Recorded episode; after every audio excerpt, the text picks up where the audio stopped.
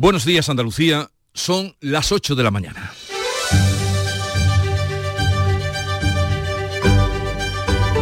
En Canal Sur Radio, La mañana de Andalucía con Jesús Vigorra.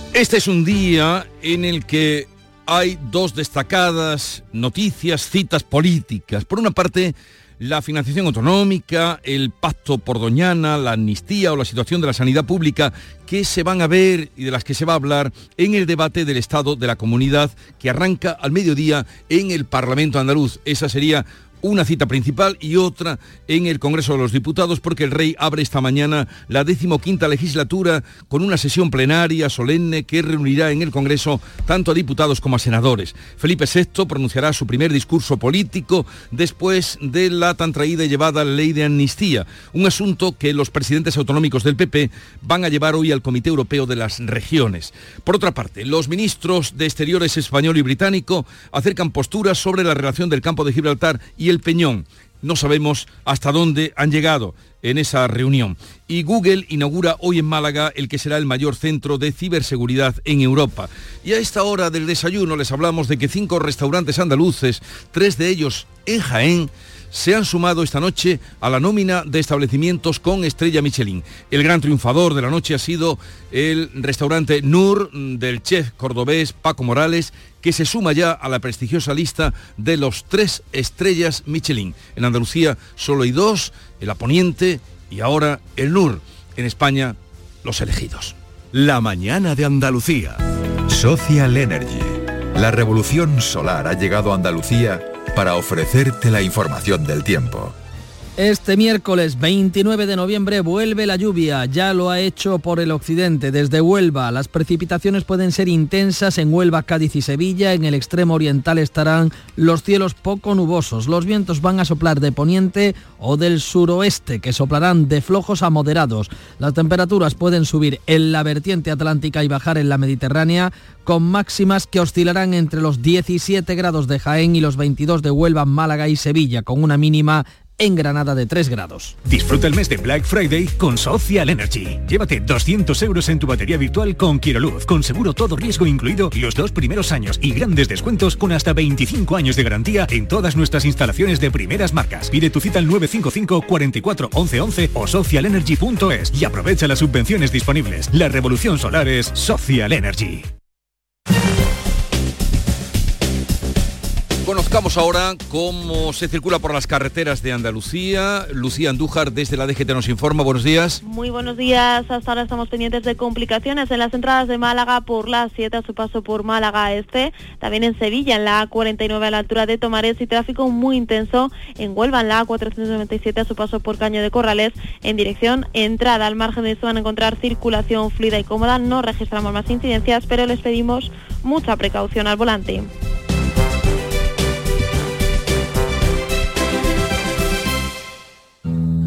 En la página 3 del libro del bien vivir se dice que cuando viajas, no importa si recorres 30, 500 o 10.000 kilómetros, tampoco el destino. Lo que importa, quizá lo único, es con quién lo hagas. Con el cupón diario de la 11 puedes ganar hasta 500.000 euros de lunes a jueves y practicar el bien vivir. Cupón diario de la 11. Te toca bien vivir. A todos los que jugáis a la 11, bien jugado. Juega responsablemente y solo si eres mayor de edad. En Canal Sur Radio, la mañana de Andalucía con Jesús Bigorra. Noticias.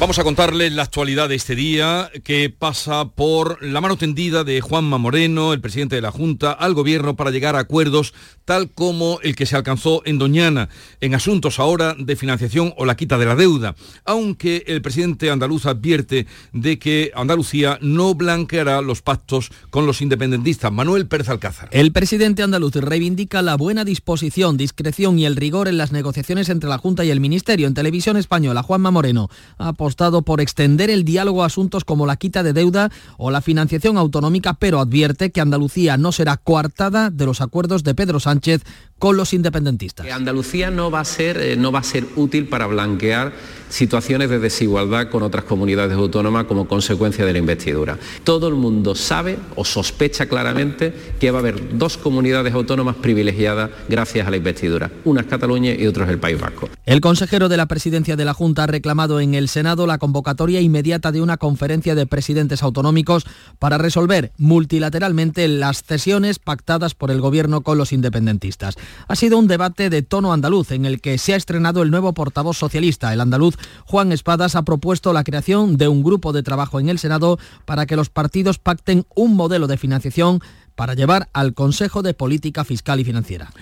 La financiación autonómica, el pacto por Doñana, la amnistía o la sanidad pública van a marcar el debate del estado de la comunidad que precisamente este mediodía va a arrancar en el Parlamento andaluz. El pleno comienza a las 12 con el discurso de Juanma Moreno. Los grupos de la oposición intervendrán esta tarde en orden de mayor a menor. El PP abrirá la sesión mañana y a su término los grupos presentarán un máximo de 35 propuestas de resolución que se van a someter a votación. Todo el debate se podrá seguir en Radio Andalucía Información. Vamos conociendo ya más detalles del pacto de Doñana. Por ejemplo, mil hectáreas del entorno del Parque Nacional son las que se van a beneficiar de esas ayudas de 100.000 euros para los agricultores que abandonen los cultivos de regadío. Es la ayuda máxima que recoge el pacto de la Junta y el Ministerio, ya que los regantes también pueden optar por cambiar a cultivo de secano o ecológico con ayudas sensiblemente más bajas. La vicepresidenta de Transición Ecológica explica que los agricultores sancionados por haber con aguas de pozos ilegales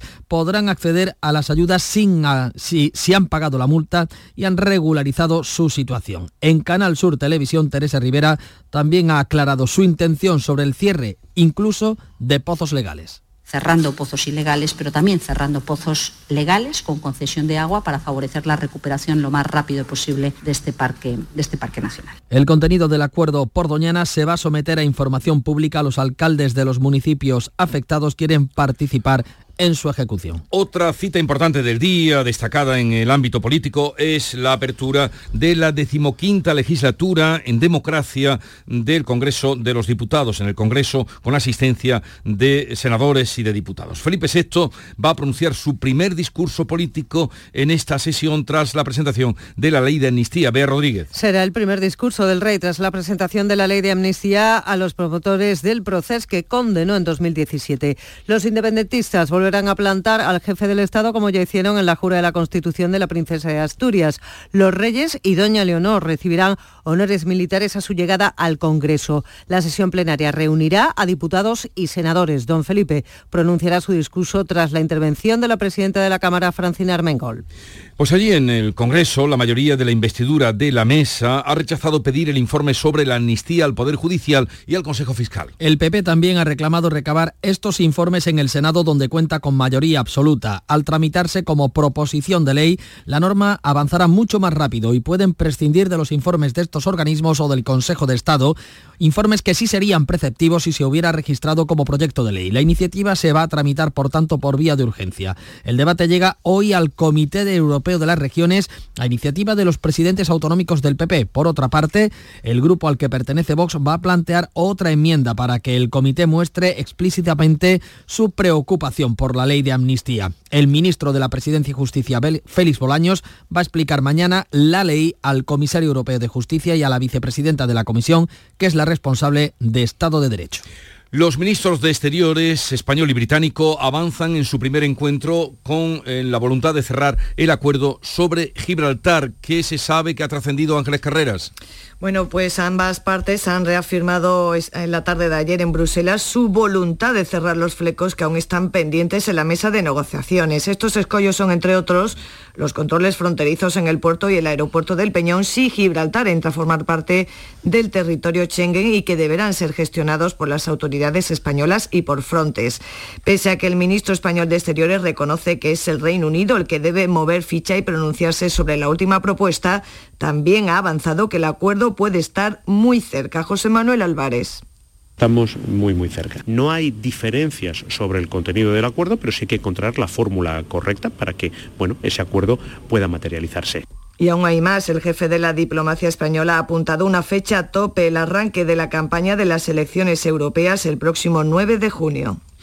Hablamos ahora de la guerra en Oriente Próximo que continúa a pesar de la tregua entre Israel y Hamas en la franja de Gaza, que se mantiene por quinto día consecutivo a pesar de las acusaciones mutuas que se están haciendo de violaciones en el alto el fuego. Esta noche Hamas y Hezbollah ha liberado 12 rehenes israelíes y excarcelado 30 presos palestinos. El G7 aboga por ampliar el acuerdo de tregua con el fin de permitir la entrada de más ayuda humanitaria y liberar a todos los rehenes. La CIA, el Mossad y la inteligencia inteligencia egipcia ha mantenido una reunión en Doha para prolongar la tregua. La negociación está amenazada por un incidente en el norte de Gaza en el que varios soldados hebreos resultaron heridos. El ejército israelí y Hamas se acusan mutuamente. Google inaugura hoy en Málaga su nuevo centro de ciberseguridad. Será el tercero y el más importante que instala en Europa. Málaga, María Ibáñez.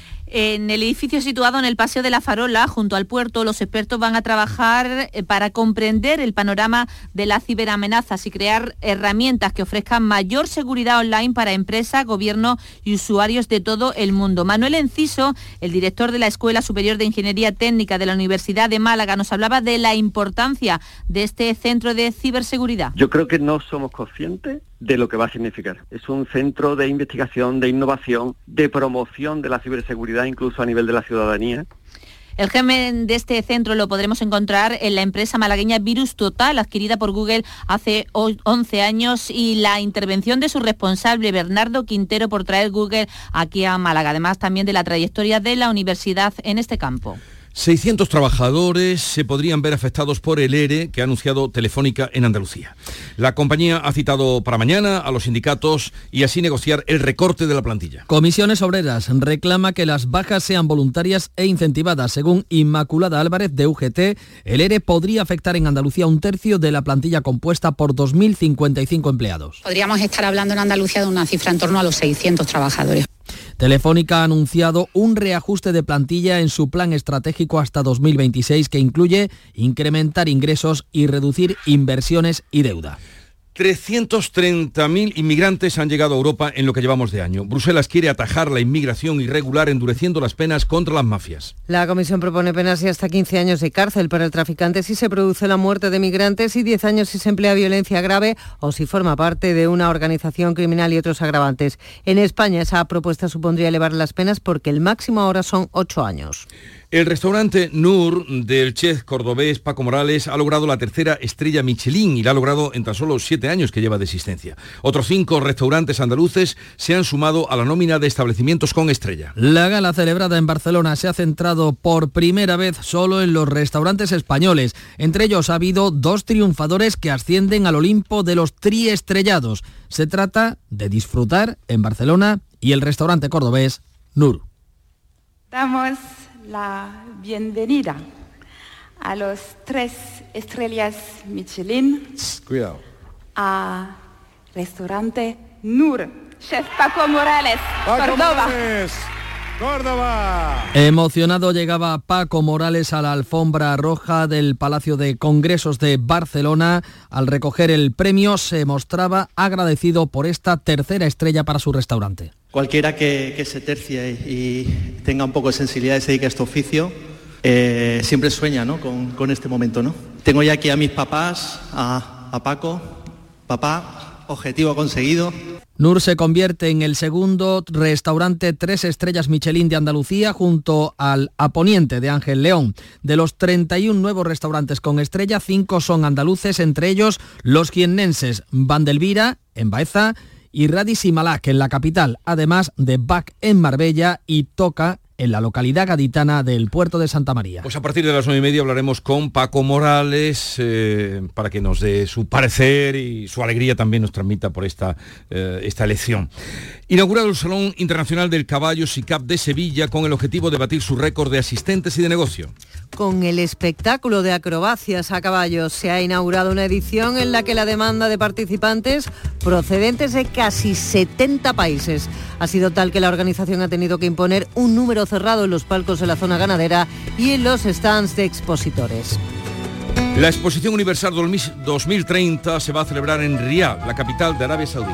La candidatura del aliado estadounidense en Oriente Medio barre a las rivales Busan y Roma en la votación celebrada este martes en la Asamblea General del Buró Internacional de Exposiciones, en París. Y ya tenemos la nueva hornada de palabras que reconoce este año la Real Academia de la Lengua. Alien, chunda chunda, balconing, bar, el acrónimo de video arbitraje o machirulo, además de bracket o perreo, son algunas de las más variopintas. Y en el capítulo gastronómico, Jesús, ya que estamos hablando de las estrellas Michelin, aparece algo tan nuestro como la regañá. En total, más de 4.000 términos entre novedades y modificaciones. 8.15 minutos de la mañana.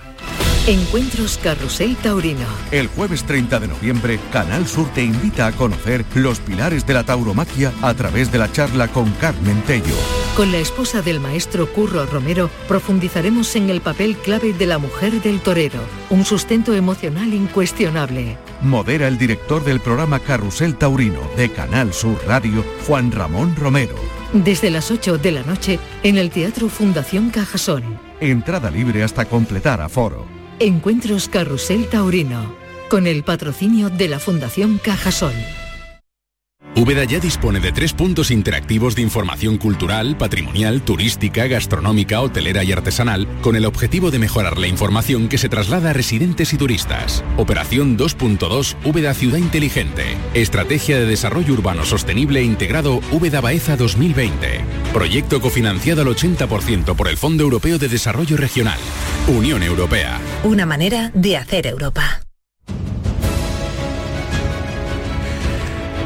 En unos minutos vamos a ponerles al tanto de lo más destacado del día, pero comenzamos por tomar el pulso a la jornada con Fran López de Paz, editor de Andalucía las 2. Hola Fran, buenos días. Buenos días. Hoy la tensión está un poquito más alta que ayer. Estamos en 11-7 porque hay tres grandes incógnitas en esta mañana en la que casi se nos va noviembre. ¿Qué va a decir el rey en el discurso de apertura de la legislatura? Todas las miradas están pendientes del jefe del Estado el jefe del Estado no suele seguir una línea muy distinta al gobierno. Es más, el discurso de la apertura de la legislatura suele ser acordado entre el gobierno y la casa de su majestad el rey. Pero hay que estar muy pendiente de los matices. Segunda incógnita, ¿cómo va a ser el discurso de Juanma Moreno en el Parlamento de Andalucía? ¿Influirá la pax que se ha abierto entre el gobierno central y el gobierno andaluz por la cuestión de Doñana o va a cargar digamos, las tintas en la cuestión de la amnistía. Y tercera cuestión, Vigorra, ¿cuándo nos vas a invitar a comer al Nor, que es el restaurante de Córdoba que ha obtenido la estrella Michelin? Mm. Hay un verbo que no ha incluido la Real Academia que es vigorrear. Vigorrear es cuando Vigorra te invita al restaurante no. Así que cuando vigorreamos, Vigorra. Bien, eh, idea ahorrando, ya te diré. ¿Ah, porque ahora le preguntaré, esto se va a disparar, lo de Nur. Bueno, pero tú ganas dinerito. Bueno, bueno, bueno, ya iremos sacándolo del calcetín. Hay otro verbo, bueno, otro verbo, otra palabra, estoy deseando buscar Ojana que se comprometió el director de la Real Academia a estudiarla cuando estuvo aquí en Sevilla y le dijeron, no sabía que era Ojana, no lo sabía, lo reconoció públicamente. No es Osana, es Ojana, Ineselsis. Pero vamos a ver qué, pasa con eso. Eh, vamos al ámbito internacional. Gorra, te has puesto colorado, ¿eh? he de decir. Es que he empezado a echar cuenta. Eh, Bea Rodríguez. Ahora te vas a poner blanco. Del ámbito internacional. Ahora te vas a poner blanco de lo que te voy a contar. Toda la prensa de Francia se hace eco del nuevo juicio a como rotula alguno la asistente del diablo la mujer del mayor asesino en serie del país. Monique Olivier se sienta otra vez ante el juez por tres muertes no resueltas de las decenas de asesinatos perpetrados junto a su marido Michel Forner, quien asesinó a una decena de niñas entre los años 80 y principio de los 2000. Arroja uno de los perfiles criminales más siniestros. Lo que hacía era, junto a su marido, capturar niñas, raptarlas y dejárselas a punto para que él las violase y luego las matase. En la primera de las vistas, que va a durar tres semanas, silencios muy incómodos. La verdad es que eh, terrible y que desde luego nos conmociona a todos sobre nuestros semejantes. Bueno, la noticia económica del día, Manuel Pérez Alcázar. Pues mira Jesús, de lo laboral, eh, los sindicatos le ponen cifras al aire de Telefónica en nuestra comunidad, podría afectar a unos 600 trabajadores. Mañana se va a reunir la ministra de Trabajo con sindicatos y patronal y desde la COE, desde la patronal, la desafían a aplicar la misma subida al salario mínimo interprofesional a los contratos públicos con la Administración del Estado. Y un dato, las hipotecas que caen por la subida de los tipos de interés, casi un 30%, y eso se traduce también en el empobrecimiento de las familias que ha crecido en 7 millones de personas en lo que llevamos de siglo. La noticia eh, deportiva con Nuria Gaciño, ¿qué nos cuentas? Matchball para el Sevilla, el que esta tarde ante el PSV Eindhoven solo le vale la victoria para mantener las opciones de meterse en los octavos de la Champions. No solo juega el Sevilla en la Liga de Campeones, también lo hace el Real Madrid y la Real Sociedad. Y además de Champions, hoy tenemos Liga, el Cádiz juega a las 9 en Mallorca. Llegamos así a las 8.20 minutos de la mañana, tiempo ahora para la información local. Atentos. En la mañana de Andalucía de Canal Sur Radio, las noticias de Sevilla con Antonio Catoni. Buenos días, Polígono Sur, día para hacer balance sobre el ingente trabajo realizado por el comisionado que se creó para poner en marcha un plan integral de recuperación hace ya 20 años. Hoy se celebra el acto institucional de conmemoración, pese a todo el Polígono Sur sigue siendo el barrio con renta per cápita más baja de España.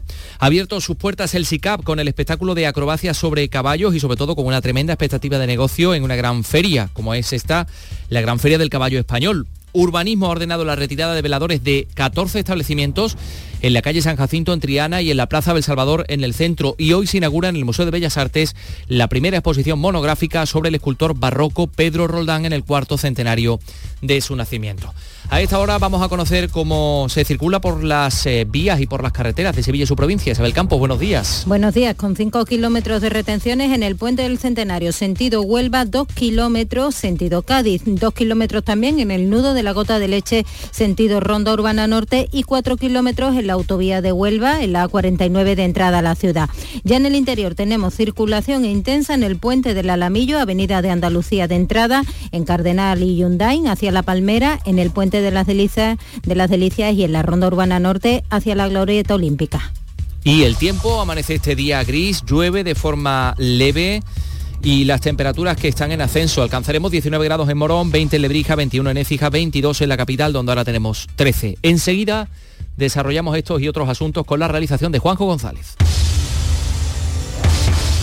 Te presentamos con Bijubilación de Caja Rural, un conjunto de soluciones exclusivas e innovadoras para diseñar tu jubilación a tu manera. Con Bijubilación de Caja Rural, montate tu mejor jubilación. Ven antes del 31 de diciembre y obtén interesantes incentivos. Documento de datos fundamentales para el partícipe, alertas de liquidez, indicador de riesgo, planes en promoción y condiciones en segurosrga.es. Esta mañana se celebra el acto institucional del vigésimo aniversario de la Oficina del Comisionado para el Polígono Sur. Se creaba en octubre de 2003 con el consenso de las administraciones central, autonómica y local y con un objetivo ilusionante como era poner en marcha un plan integral para recuperar este barrio. Pasado el tiempo, pese al ingente trabajo desarrollado, el Polígono Sur sigue siendo el barrio más pobre de España. Pilar González, buenos días. Buenos días. Tres han sido los comisionados para el Polígono Sur, Jesús Maeztu, Mar González y el actual Jaime Bretón, y los tres coinciden en la importancia de este proyecto en el que se implican tantas personas y también en la frustración que supone la limitación de los logros conseguidos. Pasadas dos décadas, los esfuerzos se siguen centrando en conseguir la normalización de este conjunto de barrios obreros con más de 50.000 habitantes a través de la atención a los vulnerables, la educación, la inserción laboral y también la promoción de las mujeres. El Polígono Sur tiene la renta per cápita más baja de toda España, apenas 5.666 euros por habitante y año. En contraste con ello, más de 40 millones va a dejar el SICAP, el Salón Internacional del Caballo, que ya ha abierto sus puertas. Anoche lo hacía con un espectáculo de acrobacia sobre caballos, edición número 33, y llega con las expectativas de superar ampliamente los resultados de años anteriores, de ediciones anteriores. La demanda de participantes procedentes de casi 70 países ha sido tal que la organización ha tenido que imponer un número cerrado en los palcos de la zona ganadera y en los stands de expositores, que son 321. Muy satisfecho José Juan Morales, presidente de la Asociación Nacional de Criadores de Caballos españoles, conscientes de que la única limitación que tiene el SICAP ahora mismo es el espacio. El espacio que tenemos, como sabemos, es el que hay, bueno, pero lo intentamos utilizar. De ejemplares está todo lleno, se hicieron las clasificaciones y la verdad es que no podemos meter más. Y de palco pues ha aumentado de 50 que a 81. Y están también hemos aumentado. Además, la nueva novedad es que nos hemos quedado ya con todo el pabellón 1, es de, de, de ANCE para SICA, que antes no era. Anoche también la gala de las estrellas Michelin, Sevilla mantiene las suyas, tanto Avantal como Cañabota, los dos restaurantes con estrella en Sevilla mantienen sus distinciones. Son las 8 y 24. En Solarrica sabemos que hay regalos que no caben bajo el árbol. Abrazar, cocinar, reír, disfrutar, brindar, celebrar. Porque lo que realmente importa cuesta muy poco. Solarrica, contigo en los momentos importantes.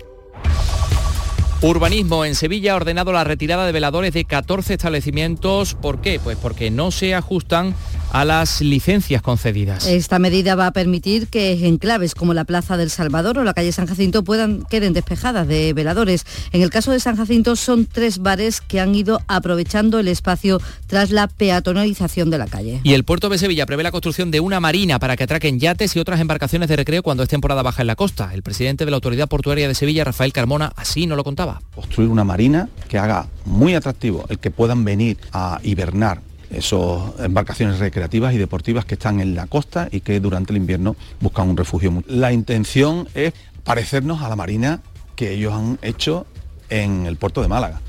Nos gustaría que fueran megayates, embarcaciones de recreo de lujo, también sobre el turismo de cruceros, la previsión para el año que viene es que se hagan, hagan escala en la ciudad, 20 cruceros más que este año.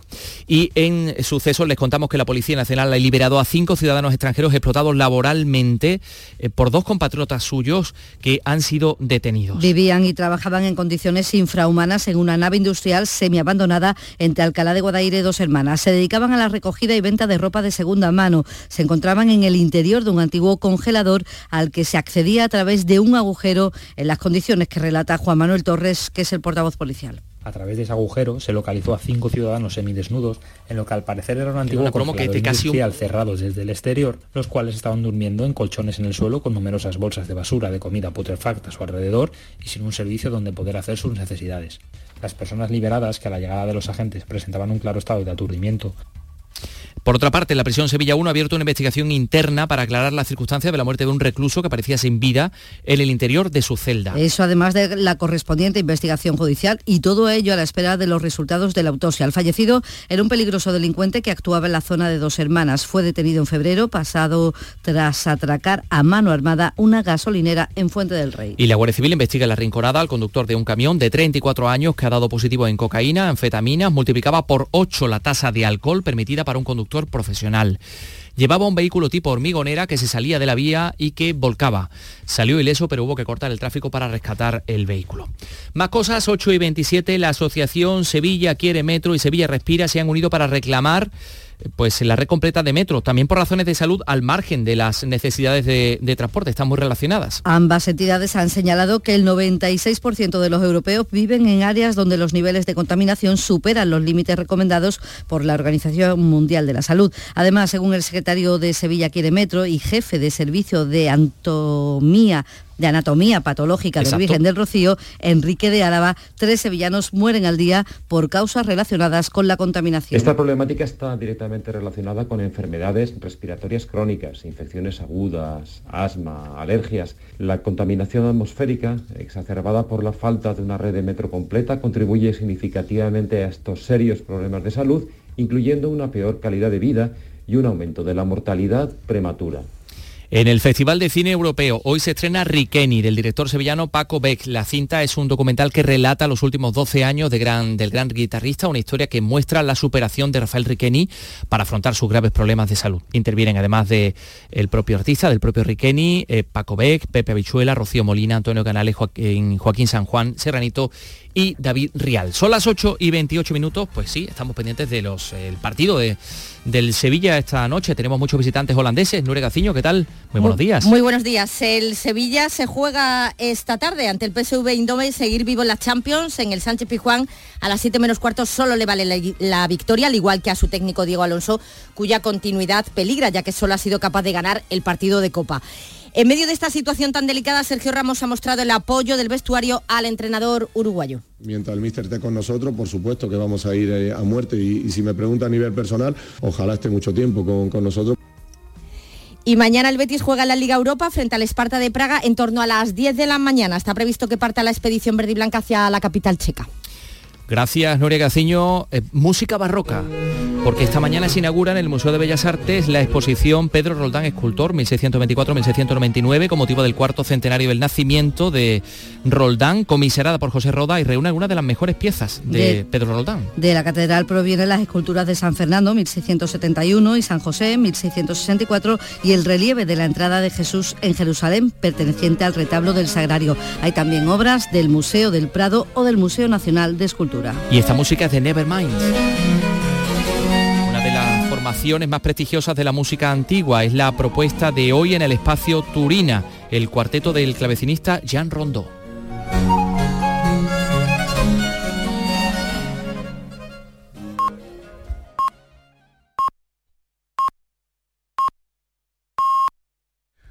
Andalucía son ya las ocho y media de la mañana.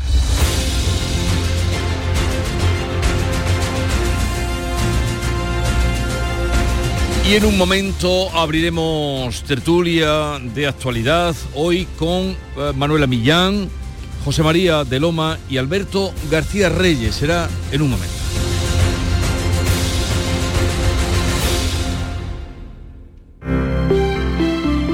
Buenos días. En el sorteo del Eurojackpot de ayer, la combinación ganadora ha sido 11, 12, 13, 23 y 36. Soles, el 3 y el 8. Recuerda, ahora con el Eurojackpot de la 11, todos los martes y viernes hay botes millonarios. Disfruta del día. Y ya sabes, a todos los que jugáis a la 11, bien jugado. El flexo de Paco Reyero. ¿Cuál es su mayor extravagancia? Tener una hija con el loco de la colina. Hacemos un silencio, por tanto. ¿El silencio es suficientemente largo o hay que hacerlo más largo, señora Bonet? Nunca será como él los hacía. El Flexo, los lunes a la una de la madrugada en Canal Sur Radio. Contigo somos más Canal Sur Radio. Contigo somos más Andalucía. Existe un lugar donde cada paso es una obra de arte donde la tradición forma parte del futuro, donde el tiempo se detiene para disfrutar cada segundo. Hay un lugar en el mapa que es magia para los sentidos, en donde cada paso se convierte en una experiencia.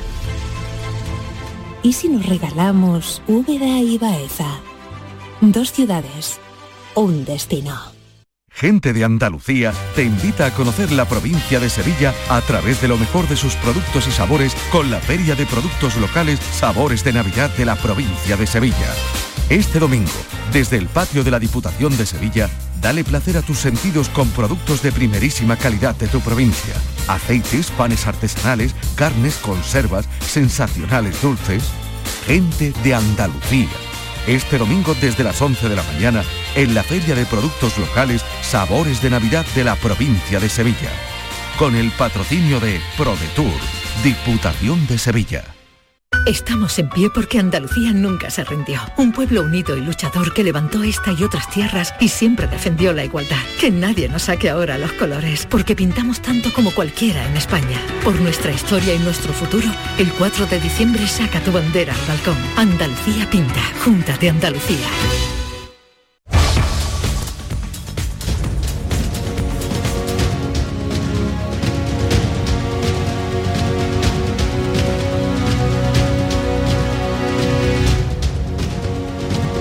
Esta es La Mañana de Andalucía con Jesús Vigorra, Canal Sur Radio.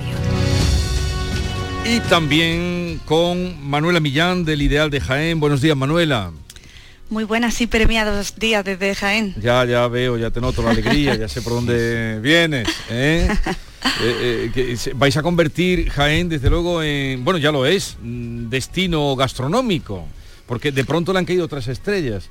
al Vandelvira de Baeza, al Radis y al Malac de la capital.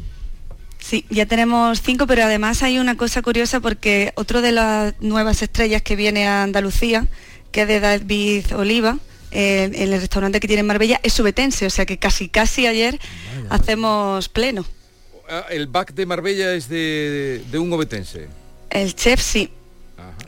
Y además hay una otra curiosidad interesante y es que las cuatro estrellas Michelin de la ciudad de Jaén están en una diferencia de unos 60 metros. Los cuatro están en el mismo barrio, que es el barrio de San Ildefonso, así que eh, otra curiosidad más, es un barrio que emana eh, talento. Desde luego, talento gastronómico. Eh, José María de Loma, redactor jefe de la opinión de Málaga, buenos días. Hola, muy buenos días, Jesús. Habrá que ir a dar una vuelta por Jaén, ¿no? Hombre, a ese barrio del Buen Llantar, ¿no? Que se ha convertido esa zona de Jaén, sí, sí. Entonces, barrio de San Ildefonso, me dices.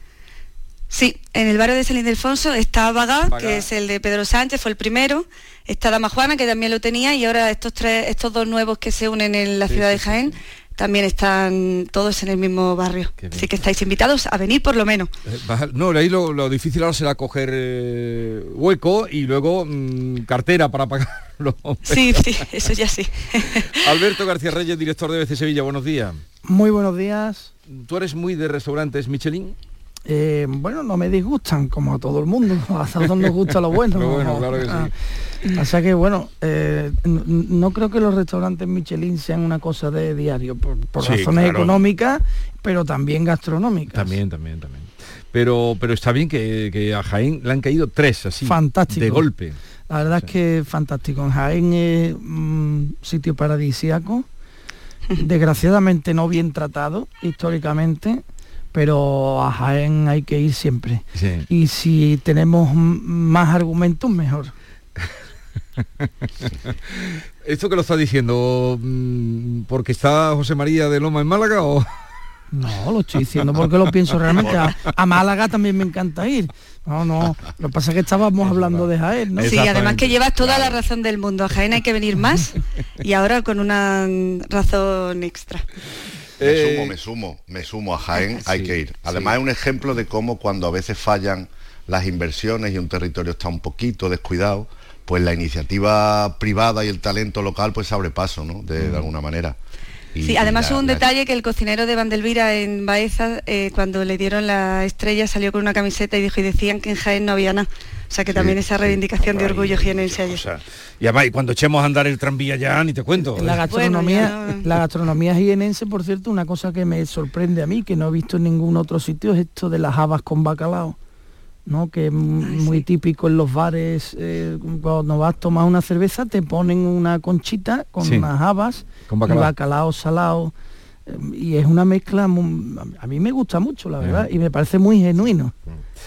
Oye, y en Jaén siempre hay tapas además también. Sí, sí, a poner la tapita Eso es. con, la, con la copa. Eh, oye, veo que la chaqueta la traes bien, impecable, pero con unos brillos como de agua. Sí, ¿Está cayendo? Está lloviendo. Poco, ¿no? Está lloviendo Suavemente. Poco, poco, una, un pequeño chirimiri. Sí que bueno, por lo menos permitirá humedecer el suelo, pero los embalses no, no van a no van a nutrirse con esto. Ojalá y, vaya más esta lluvia que ya esta mañana también era hacía ese chirimiri a, primera hora de bueno de madrugada. Bien, eh, vamos a luego por cierto vamos a hablar con algunos de los premiados y con Paco Morales que es el que se ha alcanzado la tercera estrella ya que estábamos hablando de gastronomía. Mm, ¿Qué esperáis del debate que hoy hay dos citas importantes eh, políticamente hoy destacadas? La inauguración de la legislatura, decimoquinta legislatura en la democracia, esto en el Congreso y en nuestro Parlamento, vamos a empezar por ahí porque es lo nuestro, en el Parlamento de Andalucía el debate sobre el estado de la comunidad. Mm, ¿Qué creéis que será hoy lo... En fin, ¿por dónde puede ir este, este debate, el discurso que lo inaugurará del presidente de la Junta? Mm, yo creo que el, empieza, intuyo, ¿eh? que va a empezar ya la temporada Mm, la temporada política en serio, una vez compuesta el gobierno en, Madrid, ahora viene ya, ya hemos llegado al acuerdo de Doñana y ahora mm, creo, intuyo que Juanma Moreno es, será un objetivo principal del, Partido Socialista. Juan Espadas ah, llega en una situación que yo no sé analizar bien todavía, eh, como nuevo portavoz del PSOE, en el Senado eh, y al mismo tiempo líder de la oposición en Hoy tiene, hoy tiene que... Bueno, estará en la legislatura por la mañana, no, no sé dónde estará. hoy tiene un problema. Es que no sé cómo funciona eso. Por eso digo. Porque hoy en, el Congreso están senadores y diputados. Exacto. Pero estará aquí como líder de la oposición. Mm, me parecería, me parecería un gran error que no estuviese. Mm, me parecería un gran error. Pero claro, vendrán más. ¿Y, en, cuál de los dos sitios se coloca? A mí me parece que es muy incompatible el cargo de portavoz de, su partido en el Senado con el de líder de la oposición en Andalucía. Muy incompatible. Y eh, pienso que no es gratuito ese nombramiento, que a lo mejor pasan cosas. Mm, no sé, pasan cosas, ¿qué cosas? no creo que no es muy compatible y que por lo tanto una de las dos cosas eh, cambiará. Pero si es flamante eh, portavoz del Senado, será porque mm, la sustitución o el relevo vendría en Andalucía. ¿no? Lo has dicho, claro. No, no, es muy fácil de inferir, ¿no? Eso es lo que yo creo. ¿Y Porque me parece, insisto, muy incompatible. ¿Cómo lo veis, Manuela, José María? Bueno, yo creo que va a ser una sesión con pocos puntos de encuentro, por lo menos es lo que intuyo yo, porque cada uno de los bloques, pues, gobierno y oposición, van a intentar llevar el debate a cada uno a lo que mm, eh, interesa. En el caso del PSOE, yo creo que en el eje va a estar la sanidad. Eh, que se sabe además lo importante que es para un gobierno y cómo penalizó en su momento a la Junta de Susana Díaz. Y además creo que es lógico porque en los últimos días hemos conocido unas insoportables listas de mm, espera Además, en el caso de la oposición tiene la baza de que el PP ha tumbado varias peticiones de los grupos para hacer un debate exclusivo sobre la sanidad. Es un asunto que afecta a cientos de andaluces y que además que por mucho que se hable de ese aumento de la financiación, de financiación histórica, el problema no deja de estar ahí y en el último año ha aumentado. Así que habrá entonces que fijarse y que reforzar eh, la gestión y además llega en un momento en un varapalo ¿no? de la Junta sobre esa eh, apuesta sobre las derivaciones a la privada que ahora se van a paralizar mientras se subsanan algunos eh, problemas. Por tanto, hay esa em, defensa de la Consejería de derivar para que se aligerara la lista de espera. De momento va a tener un retraso em, sí o sí. Y no se nos puede olvidar que además este asunto sobre todo el de las privatizaciones, es el que saca a la gente mm, eh, a la calle y la que no entiende por qué se derivan esos fondos eh, cuando la sanidad pública está en la situación que está. creo que va a ser un poco eh, mi apuesta en la posición que va a tener el PSOE en este debate y la oposición en general. Sí, la previsión la podemos hacer según, según cómo llega cada, cada cual, ¿no? Y Juanma Moreno llega a este debate con, con ese puntazo de hombre dialogante que, que se marcó con la ministra Teresa Rivera arreglando o encauzando por lo menos el, problema de Doñana, ¿no?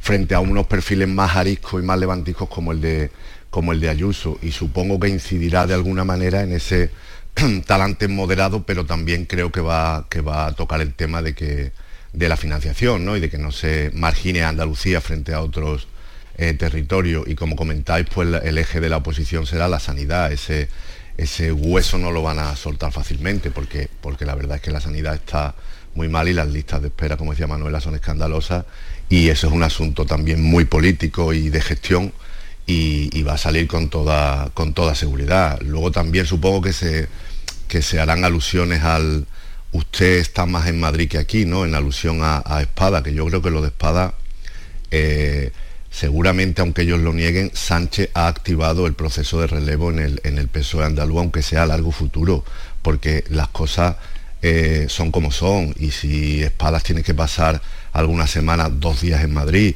y prepararse debates importantes con un PP que tiene mayoría absoluta en esa Cámara, él va a ser a la vez gobierno y oposición. Entonces, con unos debates enjundiosos que le van a dar protagonismo, que los de cabeza, que los tiene que preparar, que estar en Madrid, eso le va a restar mucho tiempo para estar en el día a día de, lo que es la política andaluza. Entonces eso se irá viendo, pero desde luego al principio le proyectará mediáticamente un poco más, porque tampoco es que el Senado sea eh, mm, eh, OT, ¿no? O sea, no tiene tanta resonancia. Pero, pero aunque le, proyecte un poquito al principio, un poco más, bueno, un poco de, fama efímera y después veremos por dónde, por dónde arde el puro y, por, y cómo, cómo evoluciona. La cuestión, José María, es que yo tampoco tengo muy claro que le favorezca que mm, estar más en la palestra. Mm, dadas las intervenciones que ha tenido últimamente, no, no, no creo que le vengan bien. O afina un poquito mejor la guitarra o le va a sonar la canción. Estamos hoy con las metáforas, ¿eh? La, han sacado al estrado, ahora, ahora lo que haga es un poco cosa suya, pero claro, está, está dictaminado por la política de Sánchez. Él tiene que defender lógicamente la acción de gobierno. es que está absolutamente entregado a, a, las políticas de Sánchez. Mm, mm, demasiado entregado, tanto que él que era un hombre que tenía un prestigio como alcalde de Sevilla, y que nadie además le ponía en duda ese, mm. ese prestigio como hombre de moderación, em, empático, em, lo, ha, perdido, lo ha tirado por la borda. y el comentario aquí en Sevilla eh, que, es donde más lo hemos tratado de, mm, mm, puerta a puerta y cara a cara en la, cercanía, es de decepción absoluta porque le estamos viendo hacer cosas y defender cosas que quienes hemos estado cerca de él mucho tiempo sabemos que él no piensa. Es que lo sabemos. Es que es muy difícil ver a, una autoridad política eh, contándonos una historia eh, que sus ojos desmienten, su mirada desmiente. O sea, es que no. Eh, y, a partir de ese momento él lo tiene complicadísimo para calar en, la sociedad. Yo creo que, que, es una pena, ¿eh? lo digo con, con, pena, con dolor, lo de Juan Espada, porque a mí me parece, primero, buena persona, más me apetece decir estas cosas, ¿no? Cuando tratas a la gente, Juan Espada es buena persona, es un tío muy sensato, además, un hombre eh, muy sensato. Cuando lo ves ahí dándole esas ovaciones con lo de la amnistía, siendo él el líder de los socialistas andaluces y con el daño que todo eso le hace a los intereses de, Andalucía, yo me encojo de hombros porque no, no, no entiendo nada. Y con respecto... una lectura, perdona no, no, iba a decir una, pequeña cosa más con respecto a la, a la sanidad. El PSOE ha cogido esa bandera, pero cuidado con la bandera que coge, porque los datos del pasado siguen estando ahí, vigentes.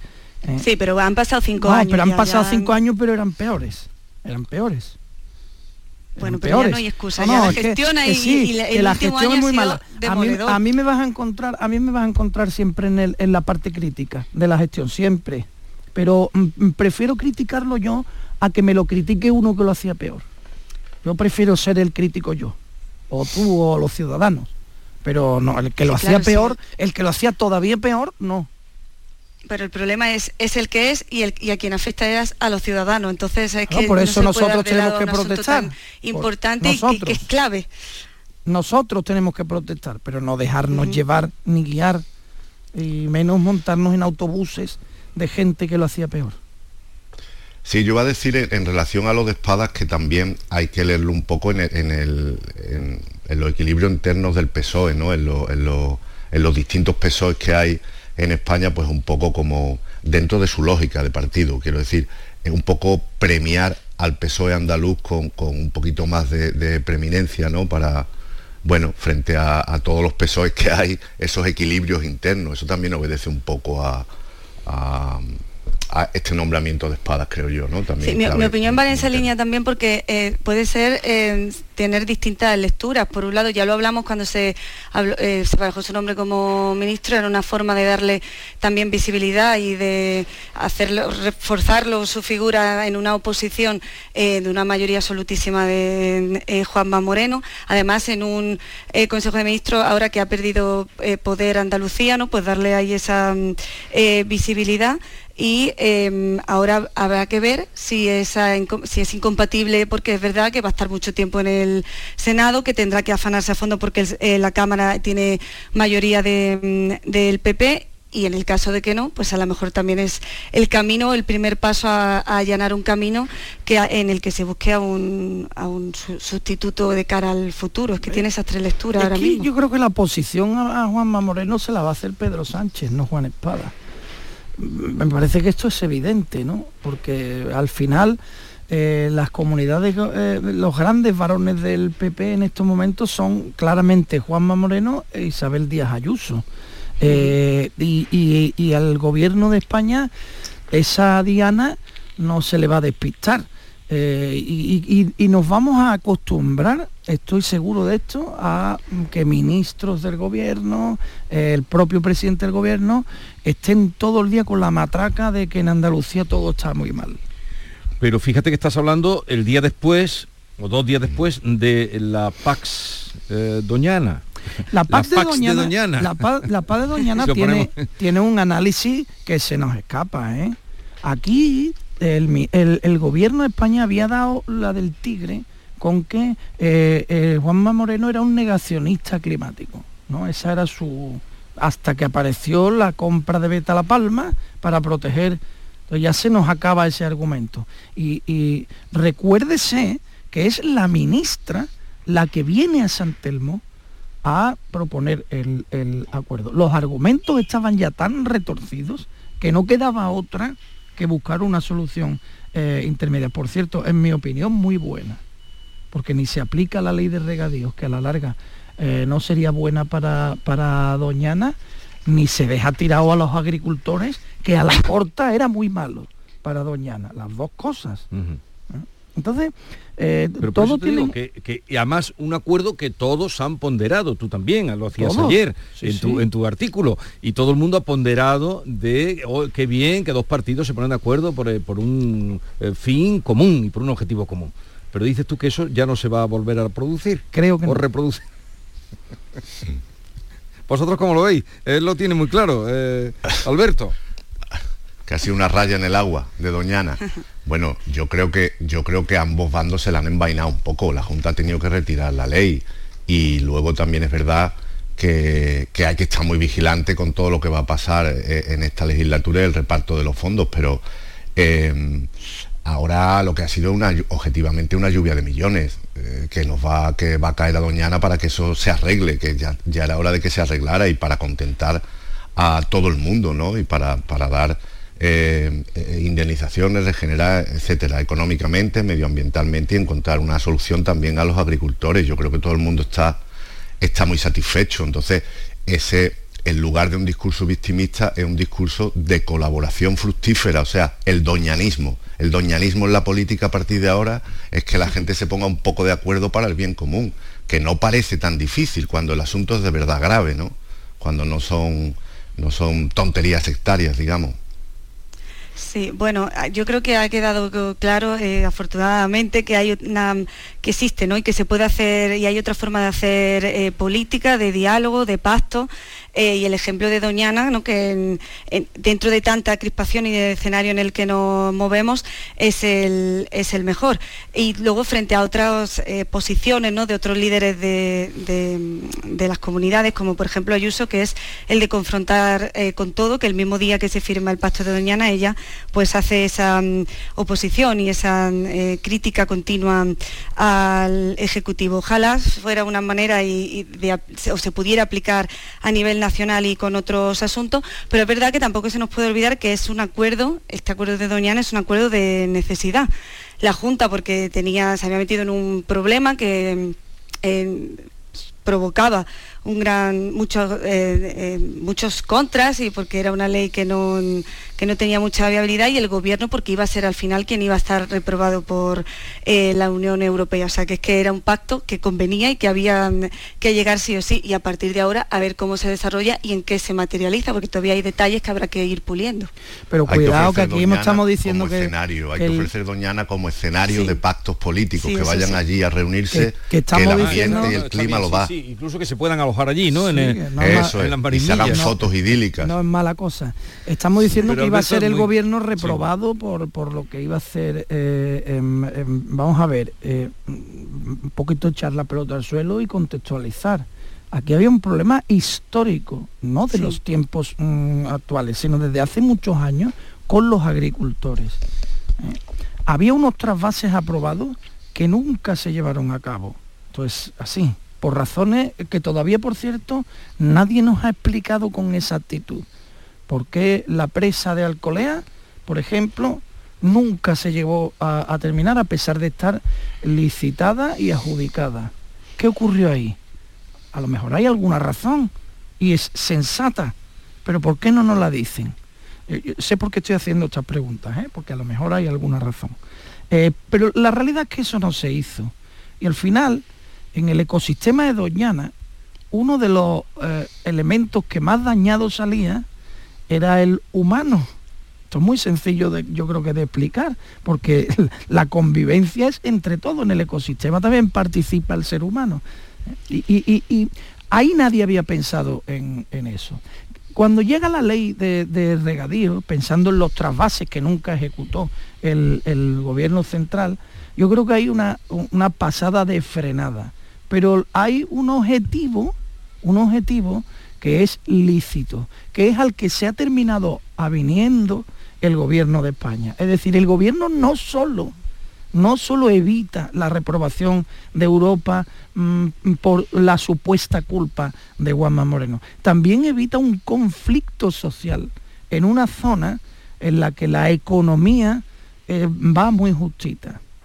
Y, esta es la parte que nunca quiso entender eh, el, gobierno y que sí había entendido, por ejemplo, Juan Espadas que había ido a visitar a los agricultores. Pero el caso es que ahora la han entendido todos. Ahora, gracias a Dios, lo han entendido todos. Pero quiero decir, no, era una barbaridad de la Junta eh, a la que se ha tenido que arreglar el gobierno para que no le amonesten en, Bruselas.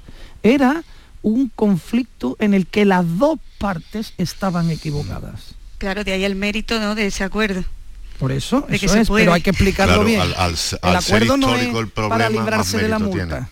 El acuerdo no, es para librarse de la multa. Es que recuerda, recuérdese también que el PSOE ha perdido por primera vez en su historia la Diputación de Huelva. Por si sirve de dato. José María, ¿qué ibas a decir tú algo? Pero después de todo esto, em, lo que em, no ves tú, que lo has dicho, no sé, Manuela, José María, que esto no se va, que esto es una raya en el agua, como ha dicho José María, este acuerdo tan elogiado, tan ponderado Sí, se han, se han alineado un poco los astros para que, para que esto sea así, porque, como decía Alberto, el problema no es de ahora, es histórico. Más mérito tiene que lo hayan, que lo hayan arreglado, pero aquí se han, se han unido muchas cosas. O sea, es un tema medioambiental, se ha metido Europa por medio, quizá el talante de esta ministra no es tan eh, correoso y político como el de otros ministros, eh, la disposición de Juanma Moreno también, que la Junta hizo ese guiño de comprar otra finca, ¿no? Como, como un gesto como de querer también aportar una solución medioambiental, no solo política de subvención, de, etcétera. Entonces un poco pues se ha, se ha dado una especie de confabulación feliz que no va a aparecer, no, no digo que no vaya a aparecer más, pero no de esta manera y, y no seguro entre el gobierno de Sánchez y otras autonomías como la de como la de Ayuso, ¿no? Pero por ponderar bien algunas cosas, eh, yo pregunto, cuando a ti te llaman señorito, terrorista ambiental, y tú, que no has insultado a nadie, ¿eres capaz de sentarte en una mesa y llegar a un acuerdo? ¿Quién está haciendo el esfuerzo mayor? Bueno, también se llamó ella la ministra mentirosa y también al final las dos partes han cedido y las dos partes se han sentado y el mérito es de las dos por Supuesto, por supuesto que lo pongo, digo a nivel personal, hombre, es que es que, es que le comportamiento es que, todo eso, pero, es que la ministra dijo cosas tela de fuertes, ¿eh?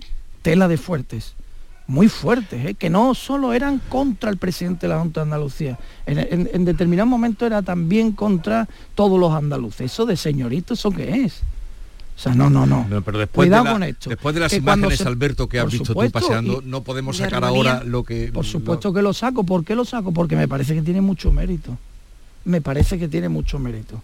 Que después de haber tensado tantísimo una cuerda y haber pasado líneas, se pueda llegar a un acuerdo y lo pongo sobre yo creo que yo creo que en ese yo creo que en ese tal en ese buen talante de sentarte con alguien pese a que te hayan insultado también pesa el hecho de saber que algunos de los tuyos han metido la pata, porque yo creo que el gobierno, parte del andaluz, era consciente de que la, la, proposición de ley esta tenía muchos aspectos que no, que no eran presentables o que no iba a ser fácil, ¿no?